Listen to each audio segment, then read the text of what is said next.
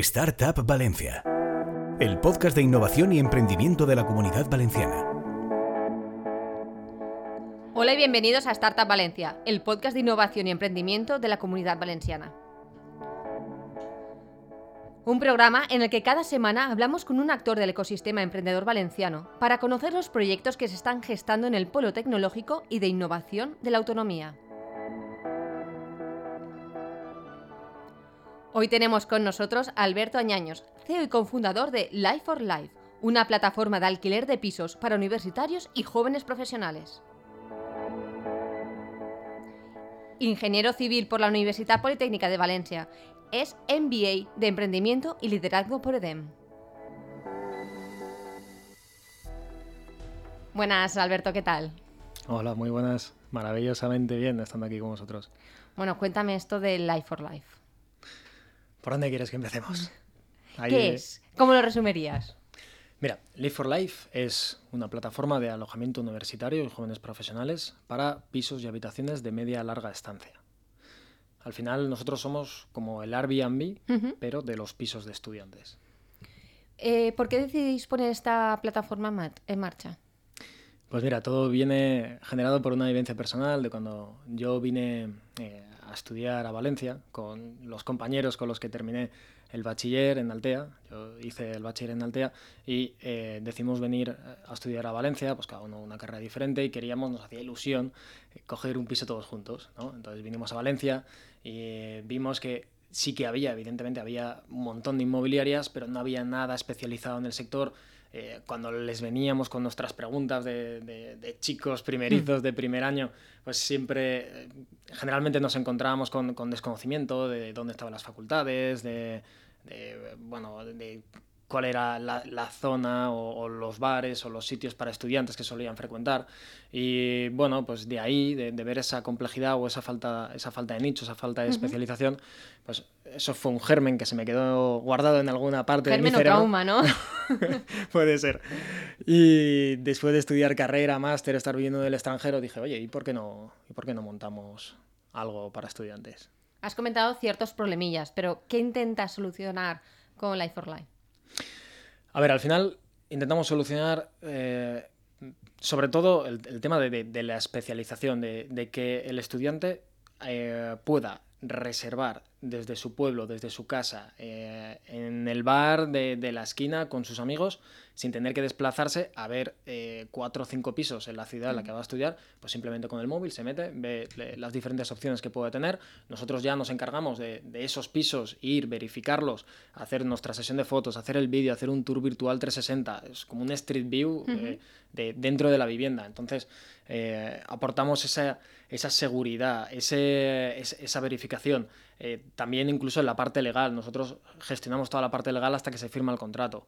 Entonces nosotros lo que hacemos es eh, verter confianza, verter seguridad en el alquiler de pisos para estudiantes. Y al final lo que hacemos es ahorrar viajes, que ahorrar tiempo, que la gente no tenga que ir moviéndose de un lado a otro mm. para alquilar pisos y, bueno, pues al final eh, tú reservas con Live for Life y sabes que el día que entres a vivir allí todo va a ser conforme a lo que has estado contratando. Y supongo que también eh, eh, contaréis un poquillo cómo es la zona y demás, ¿no? Para...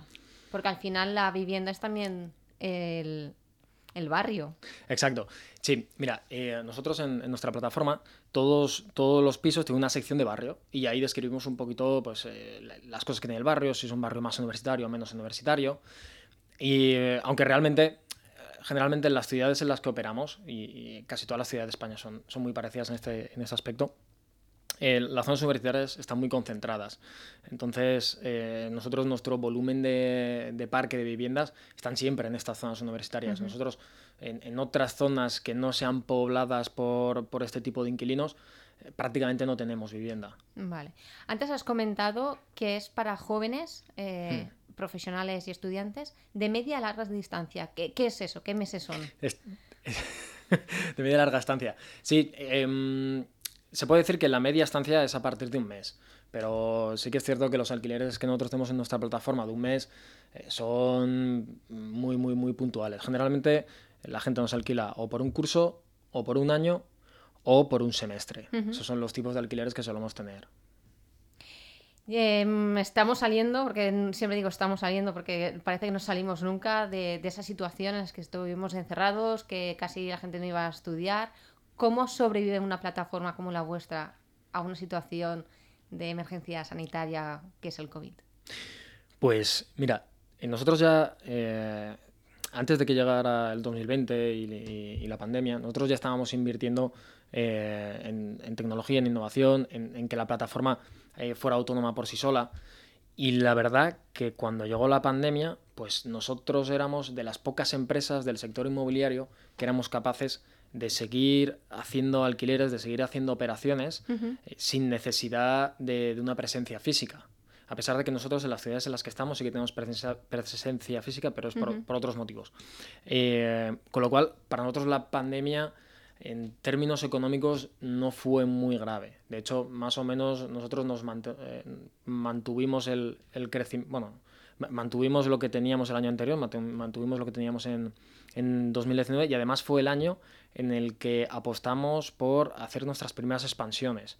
Ahí en 2020 abrimos en Granada y abrimos en Sevilla. Y recientemente habéis ido a la capital, ¿no? Sí, eh, mira, hace un par, de, un par de semanas abrimos ya, colgamos el rótulo ahí en Madrid, en el centro, en la calle Fernández de los Ríos 22. Y la verdad que, oye, con muchísima ilusión, creemos que, va a ser una de nuestras grandes plazas, sin duda alguna. Y, nada, pues al final nosotros somos un equipo que, por así decirlo, no, y no sé si está un poco feo decirlo, mm. nos pone esa adrenalina de, de seguir creciendo, de ir más lejos de, si hemos superado un reto, enseguida nos inventamos el siguiente y es ir a por más constantemente. Y al final, pues eso es lo que nos mantiene, los, lo que nos mantiene vivos, lo que nos mantiene despiertos y es la esencia también de esta startup. Centrándonos aquí en Valencia, ¿cuántos pisos tenéis o cuántas camas? No sé cómo lo habláis vosotros. Sí, a ver, aquí eh, en Valencia tenemos, eh, justo lo estábamos mirando, unos 1.600 alojamientos sin contar plazas de residencias. Si contáramos plazas de residencias, eh, ya serían bastante, bastantes más. Pero bueno, lo que viene a ser pisos publicados y habitaciones publicadas, unas 1.600 aquí en la ciudad. ¿Y qué tipo de perfil tenéis? Sí, esto es otra pregunta que es bastante frecuente y, que la gente además, mm, no, sé por qué, todavía no, lo tenemos muy claro, pero nos confunde un poco.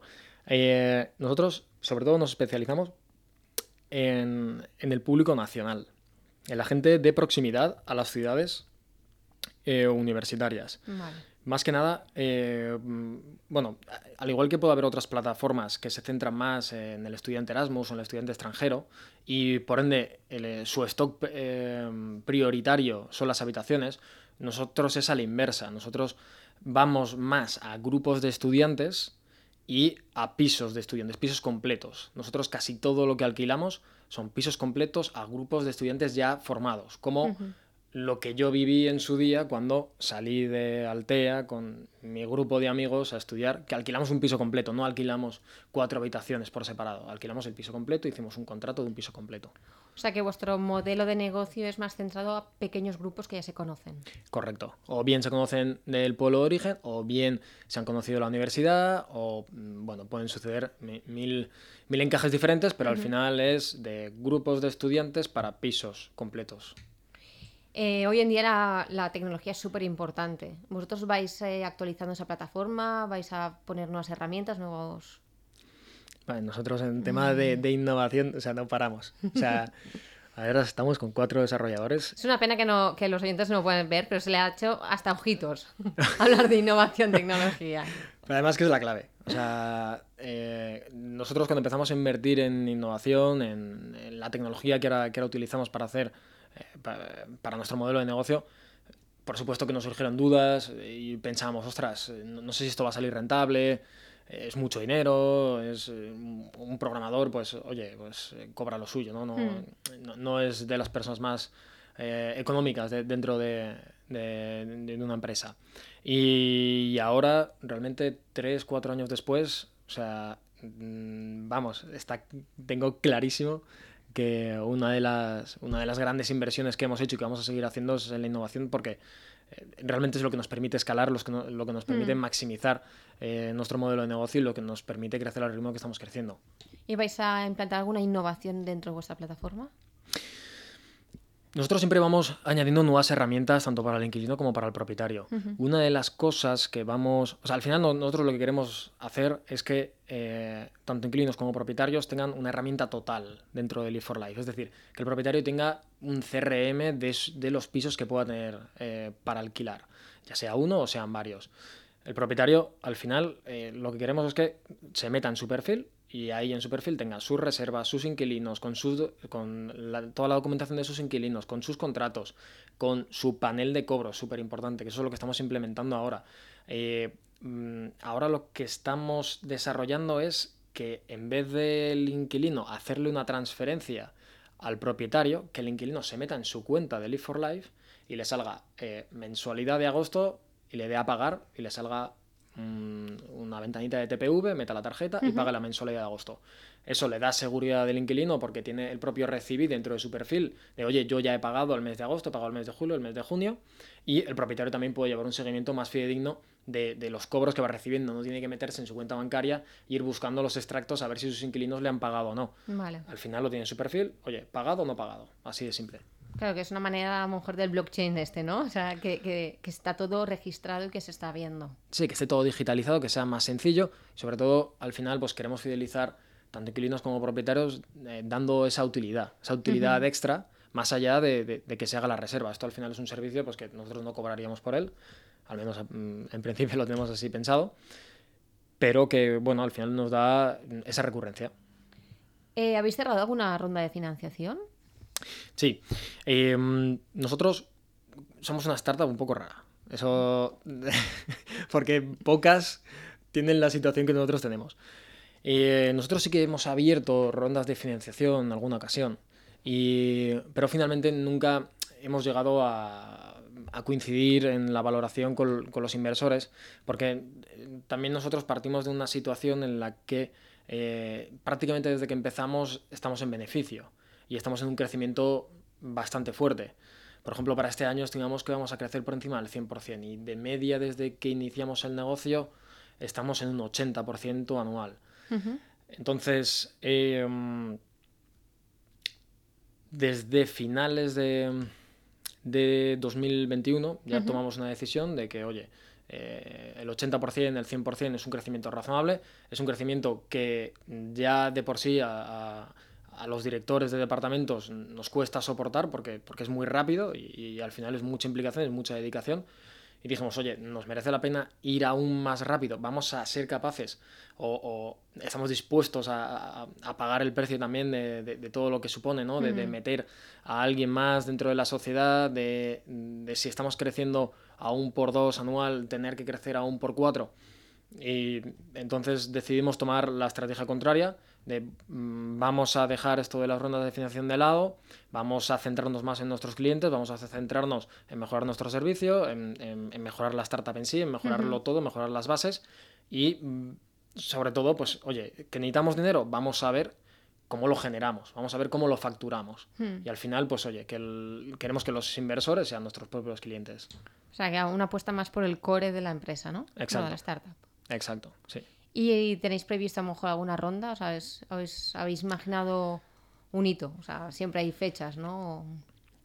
O de momento seguís con vuestra estructura y vuestro Sí, core. tomamos esta decisión hace más o menos medio año de, de centrarnos más en, en lo que veníamos haciendo, que es crecimiento orgánico. Y por ahora vamos a continuar con esa estrategia. Por ahora ni, ni estamos contactando con inversores, ni realmente no nos estamos interesando en este tema. Nos estamos interesando más en nuestro negocio, nuestros clientes, en nuestros inquilinos, nuestros propietarios, en mejorar la plataforma, en nuestras expansiones, mm, en cuidar al equipo, en que la gente se quede, que siga trabajando con nosotros, en las carreras profesionales de, de- de las propias personas del equipo. Mm, Que en un futuro mm, venga alguien y, y nos ofrezca eh, cierta cantidad, pues habrá que estudiarlo. Pero nosotros proactivamente, por el momento, no vamos a ir a por ello. Antes me has comentado que una de vuestras diferencias ¿no? es el nicho de mercado, ¿no? esos grupos de, de estudiantes nacionales. ¿En qué más os diferenciáis con la, con la competencia? Sí. Principalmente eh, hay tres factores por los que nos diferenciamos de, de, la competencia, ya sean plataformas o inmobiliarias tradicionales, que también son competencia nuestra. Eh, en primer lugar, es el tipo de cliente que nosotros, al que nosotros nos enfocamos, que además tiene esa particularidad de que generalmente es un cliente grupal, por uh -huh. así decirlo, que no hay ninguna plataforma que, que, que vaya a este nicho. La, las, las, plataformas de alojamiento universitario, el resto que hay, van todas a por el cliente individual, a por el, a por el Erasmus, que, que, también es un, un, cliente que se desplaza de, desde muy lejos, es un cliente muy diferente. Y el propietario también es diferente, porque es un propietario que alquila por habitaciones, más bueno, que hace una gestión diferente que, que, el que tiene el piso completo. Mm. Luego, eh, um, dentro de las plataformas, nosotros tenemos eh, otro valor añadido, que es eh, que nosotros las ciudades que, que, focalizamos, en las ciudades que, que potenciamos, abrimos oficina. Por el momento este es nuestro modelo, abrimos siempre oficina. ¿Y por qué abrimos oficina? Principalmente para dar ese plus de confianza mm. que como bien he dicho, eh, tenemos un propietario que es muy específico. Para nuestro propietario sí que es importante ponernos cara. Sí que es importante saber quién va a gestionar su patrimonio. Sí que es importante incluso ir a un sitio y dar las llaves y decir, oye, pues mira, eh, este es mi piso, os entrego las llaves. Cuando venga el inquilino, si por favor se la podéis entregar. Y por nosotros, nosotros encantados. El inquilino va a reservar online, eh, el contrato se va a firmar online, pero mm, nuestra estrategia comercial es, eh, descentraliza es des descentralizada. Cada, cada, región, cada ciudad tiene su propio equipo comercial. Uh -huh. Y luego lo último sería que nosotros sí que eh, supervisamos todo el tema de los contratos de alquiler, que generalmente las plataformas no se meten allí, nosotros sí. Vale.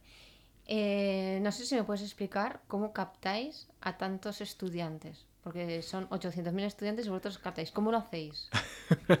bueno, nosotros en tema de captación eh, no, no, despreciamos ningún canal. O sea, vamos a todo, desde, desde marketing digital hasta marketing offline.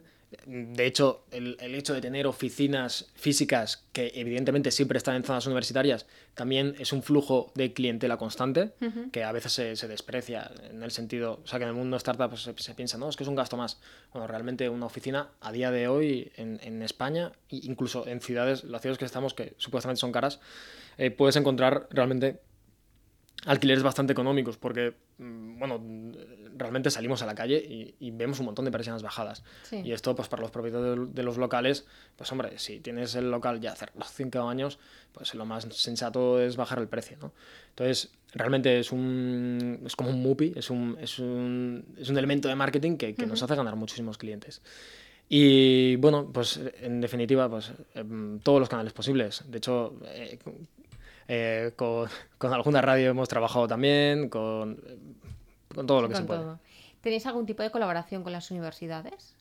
Sí, generalmente, a ver, nosotros tocamos la puerta a todas las universidades de España. No todas nos la abren, pero, pero se intenta.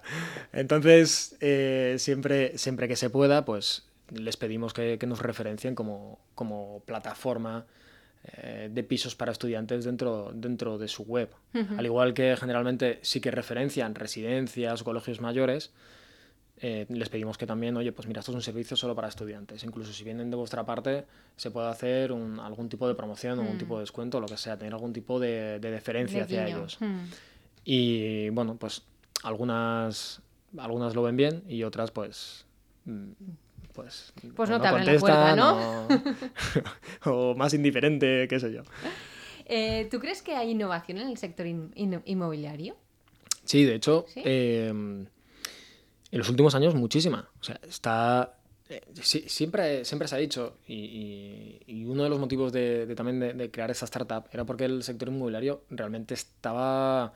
Eh, tenía un estado muy conservador y, con pocos y poco, con poca esperanza de, de, evolucionar. Pero lo cierto es que en los últimos 4 o 5 años ha evolucionado muchísimo. De hecho, han salido un montón de startups súper interesantes, tanto de venta como de inversiones, como de, de comprar pisos participados. Eh, tú mm. compras un pequeño porcentaje.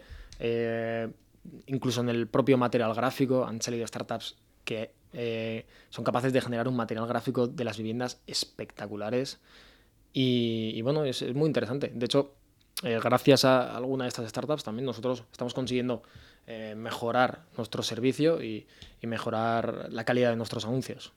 También se está poniendo un poco de moda el coliving, ¿no? Sí, el coliving. A ver, eh, bueno, es que esta palabra también se está utilizando un poco ya para todo. Por eso. porque hay gente que tiene a lo mejor un piso de estudiantes y ya, no, es que tengo un coliving y yo, bueno. Ahí, por, eso te lo digo, por eso te lo digo. Entonces, bueno, realmente, mm, desde mi punto de vista, para mí un coliving tiene que tener eh, al menos un mínimo de metros cuadrados, qué sé yo, de, eh, al menos unos 200, ¿no? Para que ya se pueda considerar algo mm, bueno, que, esta palabra tenga algo de fundamento. Si es menos de 200, pues yo creo que simplemente es un piso compartido y ya está. ¿En qué se suele diferenciar un coliving de, un piso compartido? Realmente también depende de la persona que lo gestione. Pero bueno, un coliving suele ser eh, suele tener una estructura de que hay muchas habitaciones con eh, una zona común grande. Entonces, esto pues se da mucho, por ejemplo, eh, en, edificios pequeños, en casas, pues que a lo mejor tienen cuatro o cinco plantas y, tienen, y la planta de abajo se la reservan para hacer una zona común espectacular, con unas, hmm. unas cocinas maravillosas, con un montón de fogones, eh, incluso a lo mejor una zona de gimnasio, una zona de, de audiovisuales, tal, y luego los pisos superiores es, simplemente hay, hay habitaciones. Al, final, al fin y al cabo es como una especie de híbrido entre un piso de estudiantes normal y una residencia universitaria. Y incluso el precio está a caballo entre las, entre las dos. Entre las dos, sí.